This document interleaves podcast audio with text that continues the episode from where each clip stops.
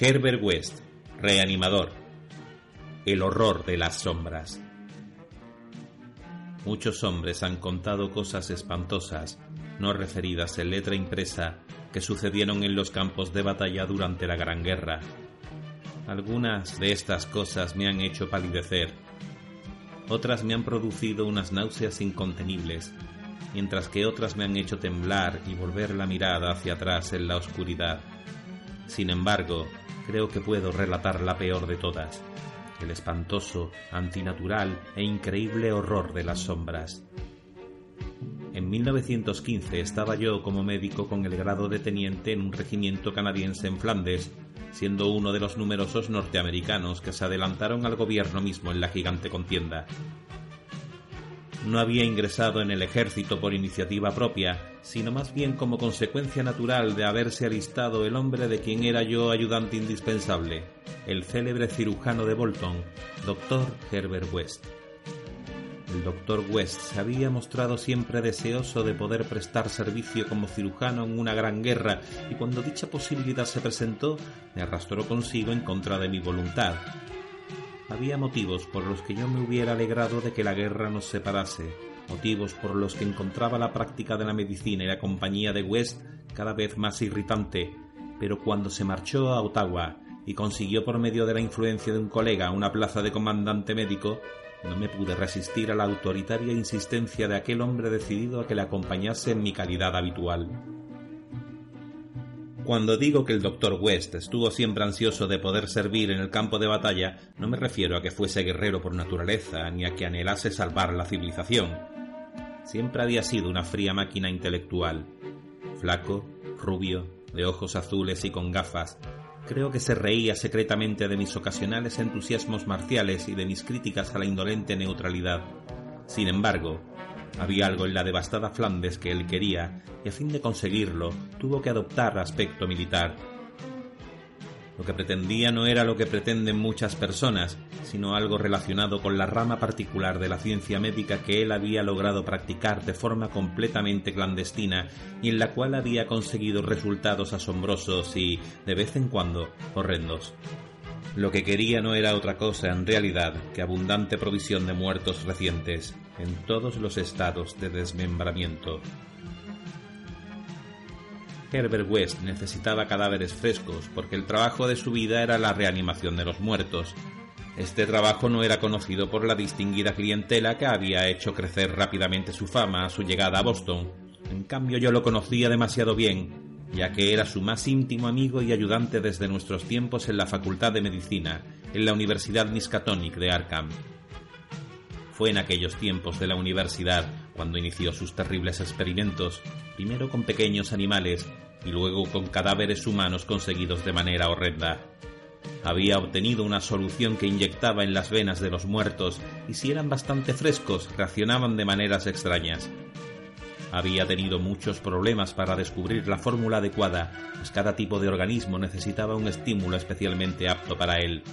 El terror lo dominaba cada vez que pensaba en los fracasos parciales, seres atroces, resultado de soluciones imperfectas o de cuerpos insuficientemente frescos. Cierto número de estos fracasos habían seguido con vida. Uno de ellos se encontraba en un manicomio mientras que otros habían desaparecido, y como él pensaba en las eventualidades imaginables, aunque prácticamente imposibles, se estremecía a menudo debajo de su aparente impasibilidad habitual. West se había dado cuenta muy pronto de que el requisito fundamental para que los ejemplares sirviesen era su frescura, así que había recurrido al procedimiento espantoso y abominable de robar cadáveres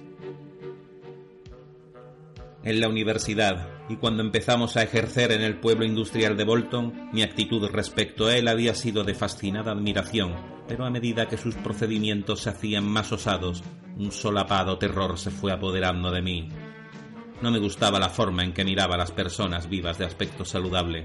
Luego ocurrió aquella escena de pesadilla en el laboratorio del sótano, cuando me enteré de que cierto ejemplar aún estaba vivo cuando West se había apoderado de él fue la primera vez que había podido revivir la función del pensamiento racional en un cadáver, y este éxito, conseguido a costa de semejante abominación, lo había endurecido por completo.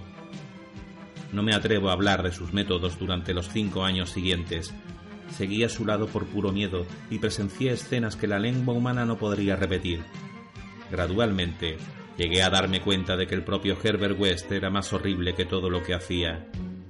Fue entonces cuando comprendí claramente que su celo científico por prolongar la vida en otro tiempo normal había degenerado sutilmente en una curiosidad meramente morbosa y macabra y en una secreta complacencia en la visión de los cadáveres.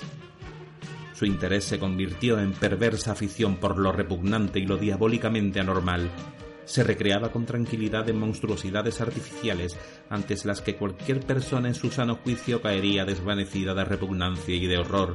Detrás de su pálido intelectualismo se convirtió en un exigente Baudelaire del experimento físico, en un lánguido heliogábalo de las tumbas.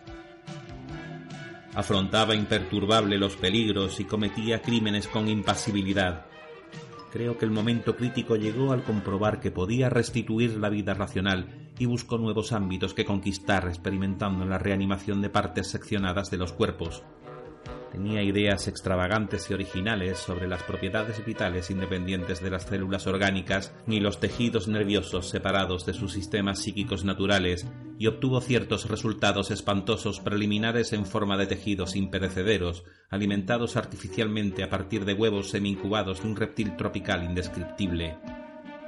Había dos cuestiones biológicas que ansiaba terriblemente establecer Primero, si podía darse algún tipo de conciencia o actividad racional sin cerebro, en la médula espinal y en los diversos centros nerviosos.